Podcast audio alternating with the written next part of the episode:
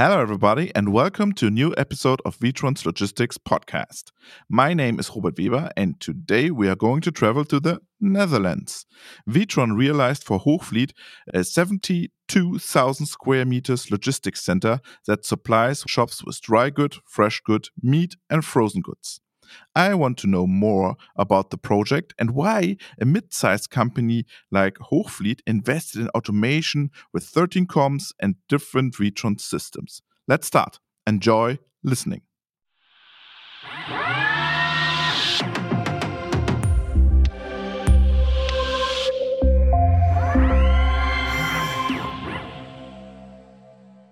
My name is Robert Weber, and today I'm talking to Sip de Haan from Hoogvliet, a Dutch retailer. Hello to the Netherlands.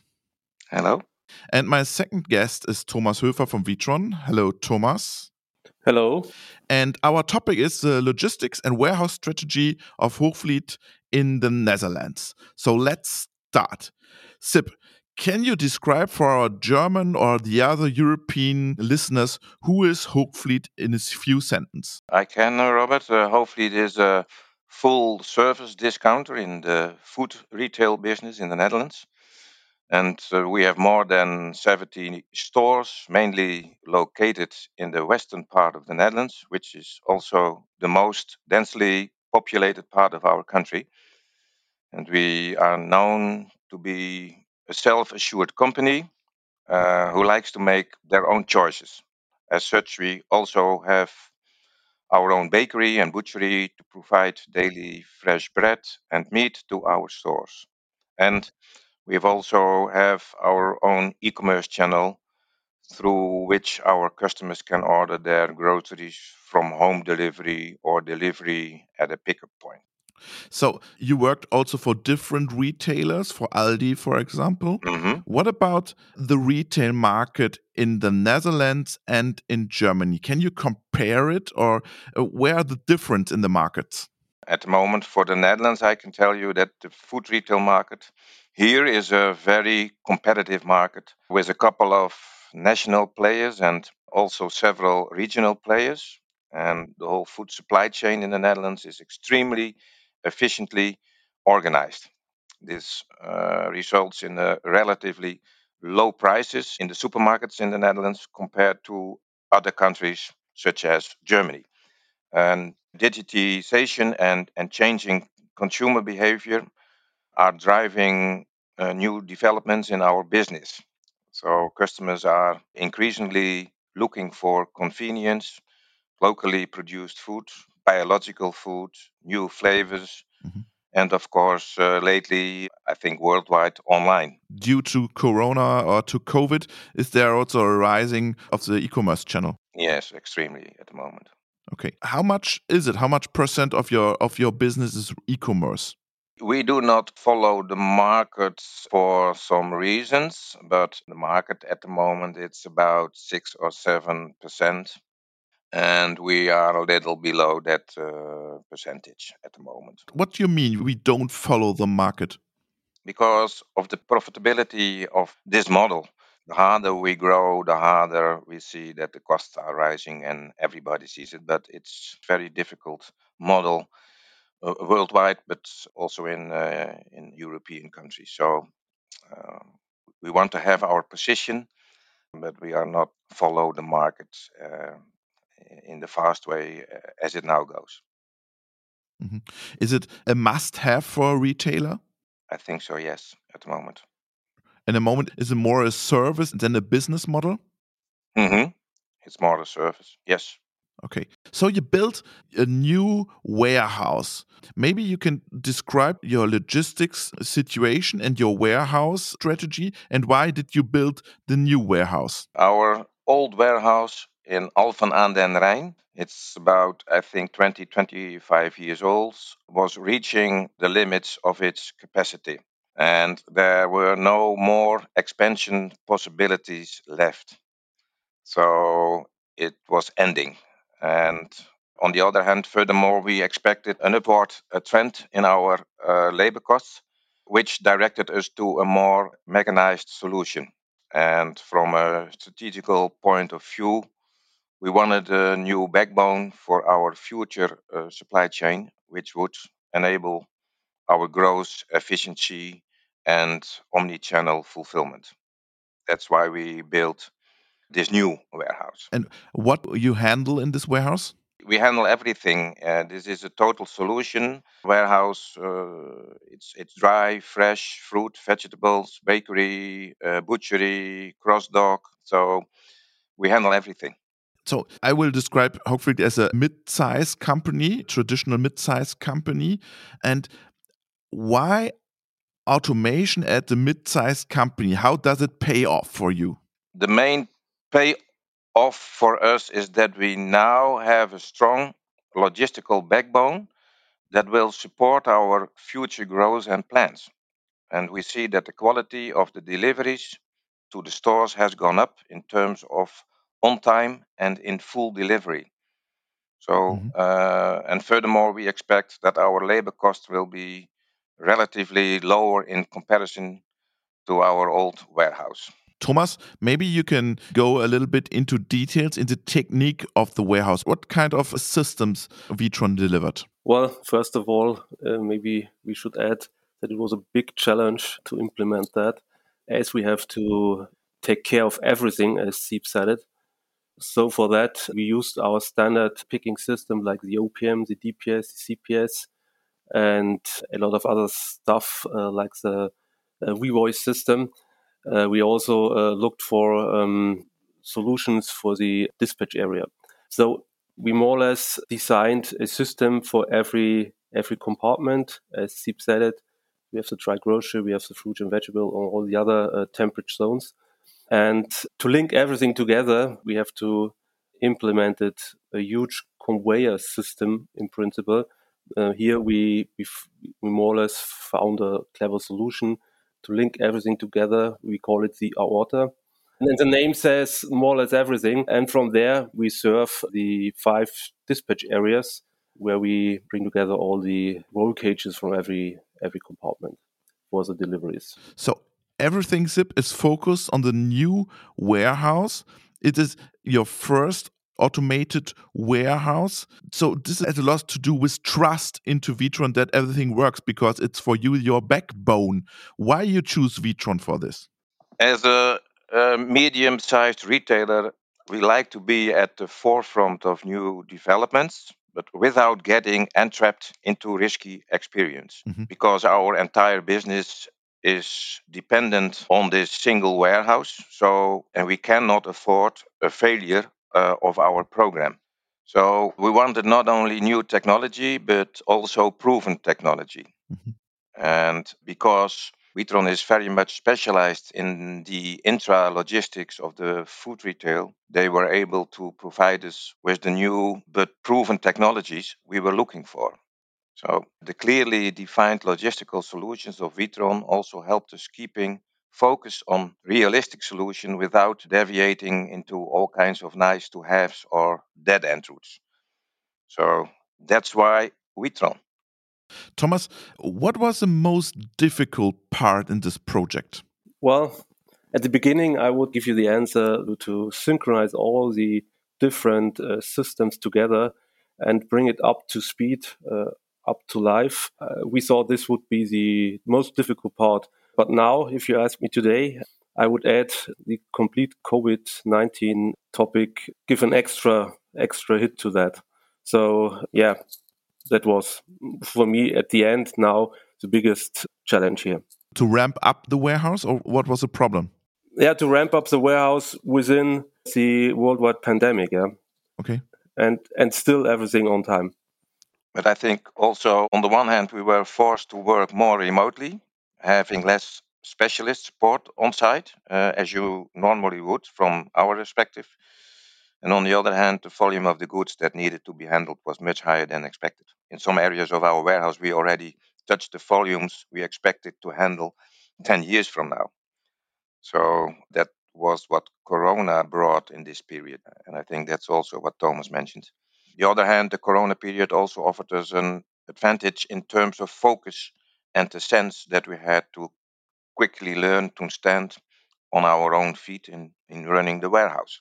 That's interesting because to ramp up a, a warehouse remotely, how did you manage that, Thomas? Well, we have the luck here uh, that we have also a service team at Hoogvliet, a Witron service team at Hoogvliet, mm -hmm. and our um, Witron service department already hired the people, and they were during the commissioning phase of the system. They were already uh, in Bleiswijk mm -hmm. and worked hand in hand with our project team. And due to that, there was already a kind of relation to Witron. And while when Corona started, that was three weeks prior to the original uh, first uh, ramp up date for the phase one, we decided to give everyone a good smartphone and a good equipment uh, headset. And we we placed here in Parkstein, here in Germany, we placed a project eye uh, and linked everyone with one person together. So they worked more or less on site with their hands and with their eyes uh, and with the smartphone uh, directed from the project team here in, in, Parkstein. And this was at the beginning a pretty hard situation uh, and a complex situation. But it turned out later on that with that day by day work on the phone, there are pretty good relationships now between project team and service team and with that, we, we achieved better results later on uh, in the ramp up when COVID uh, was less critical last year in summer than it was uh, later on or at the beginning. So, is it an option for the future to do it more remotely in other projects? Well, it's for sure an option to think in different ways, I would say. I think it's useless to say you can do a ramp up without being on site. That's you need to be on site. You need to have the relationship with the customer, with with the customer operational people. You need to have that. But there for sure, compared to the past, there are opportunities in, in terms of doing more things remotely in a clever way, in a really clever way. Were you afraid a little bit about the situation, about the ramp up remotely? Because it's the first time, it's your new warehouse, it's fully automated, it's your backbone in Alphen aan den Rijn, we had a little bit automation, uh, conveyors, etc., etc. So it was not the first time, but you can say this is a, a version 5.0 uh, instead of 2.0. So yes, something happens here in uh, in Bleiswijk, but we have spent a lot of years to define the outline of this future logistics and to investigate uh, alternative solutions. We spend a lot of time mm-hmm. uh, in teams, the right people to do such a major project. We we invested a lot of time in preparing the organization and setting up our team. We also have investigated different levels of mechanization and automation for each of our assortment groups, so dry, fresh fruit, and we also talked to multiple system integrators to see what they could offer as a solution. And we we defined a specific program called New Logistic 2020 to design, build, and ramp up our new plan. And and we are with Witron together for many many years because what I told you, we are dependent of this. If this will not be a success, then it will be the end of the company. So it was very important in the preparation time to have the right partners, the right feeling, uh, corporate culture, etc., etc. Uh, we we had a lot of trust in what Witron was doing and the people they did together with us uh, the job. So I was comfortable, and of course we had some weeks. It was uh, a little bit tension and I think maybe one or two nights I did not sleep, but for the rest, we worked out our plan, and uh, yeah, we are satisfied with the situation now. Um, maybe that answers a little bit. I think two nights, it's okay. um, you mentioned this corporate culture. Um, how important is this corporate culture between Witron and the customer culture, Thomas? What is your opinion? well, that is the A and Z of a successful project. You need you need a really, really good and healthy relationship between the customer and, and the integrator. Everything must be must be built on trust and competence. Otherwise, you cannot be successful. You can roll out plans, you can do your calculations, you do you can do simulation, you can do everything. But at the end, when you start the bottom on day one and all the machinery and all the organization, all what is around that project will start running. Then it depends on how good is your relationship, how trustful, how you can speak to each other, also how you can fight with each other to find compromises, to find solutions, to find the best solution. And I think that was here at Hoogvliet, for me personally, the most important topic. And for every project, it is about the relationship between customer and, and the integrator because you start a journey and you are not getting away after ramp up. You will be stick together for the next years, for sure. And therefore, it's everything about uh, trust and, and, and the relationship. Sip, you want to add something? Yes, I uh, subscribe this from Thomas. For us, it's it's also very important. Uh, hopefully, it is a private, family-owned business, and trust, commitment, and a no-nonsense, hands-on mentality is very important for us. And we recognize this in the company of Witron. So there we had a good match, and mm-hmm. and a good corporate culture is also very important to make the change uh, from a manually operated warehouse to an automated warehouse. This requires a big change from task oriented work to process oriented work. And this change and the ramp up period can be very demanding for the company and people mm-hmm. will be challenged in new ways. So for us, it was very important. And for me, I'm, I'm happy to say that we meet. Mm-hmm. I think we are professionals, but we meet professionals. And if you do this in a professional, proper way, then uh, in between you have the fun uh, too. I think Thomas, we had a lot of fun. Yeah, true. Also together, and that's special. For me, it was special in these three years working uh, together. Uh, we did a highly intensive job, and uh, yeah, what I told you in between, we we laughed and, and we had fun with each other. You mentioned this change process. How you handle this change process with your employees? Because automation is evil. Everybody thinks, oh, it will delete my job. No, no, no, no, no, no. But what I told you before, we spent a lot of preparation uh, last years in preparing our people one to one, sometimes one person for a year to make this change and what's going to happen for, for them, everything. So I think we had about three, four hundred people, our own people, and and of course more people working on our logistics, but our own people. And I think only six six of them are not working anymore in the company, and everybody is uh, coming to uh, to the other side at the end, Sip, what is your advice to other medium-sized companies when it comes to automation and payoff?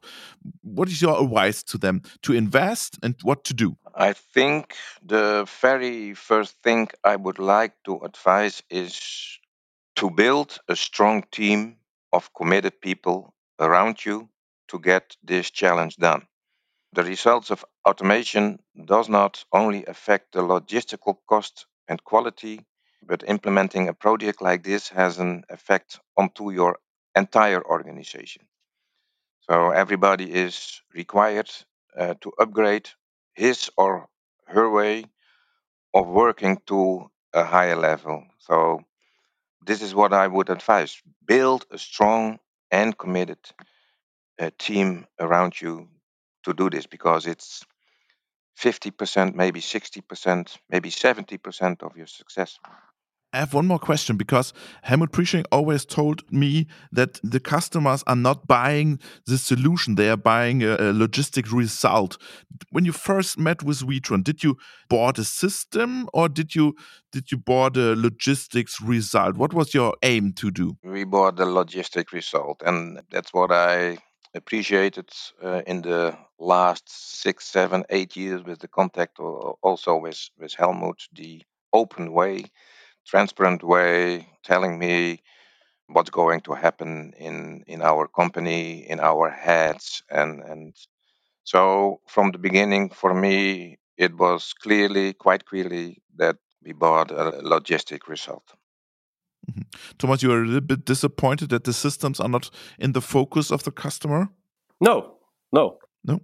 I'm not disappointed. I'm happy that I'm not in the focus of the customer. Okay. so I would say this uh, says everything. It is necessary that the customer is in the system, is working with the system day by day, and ideally from the first day. It's not our system, it's not our, the Witron system, it's hopefully it's a solution. It's not our solution. So, uh, and therefore, I'm lucky that it turned out that I'm not the important person here. So, you mentioned there's an expansion, there are new products, the e commerce is growing. What about the expansion options for the future? Now, our design includes several expansion options inside the building. We have space left in the dry and fresh area to install additional COM machines when the volume mm -hmm. goes up. Mm -hmm. And uh, next to our building, we have space left to expand our current, current uh, building as well. This should allow us to keep operating from this site well beyond, I think, 2039, 2040. So we have several options. Thank you very much. And we wish you all the best to the Netherlands, to Siep. And thank you, Thomas. Thank you, too. Thank you. And Thomas, thank you. Thank you, Siep. Bye-bye. Bye.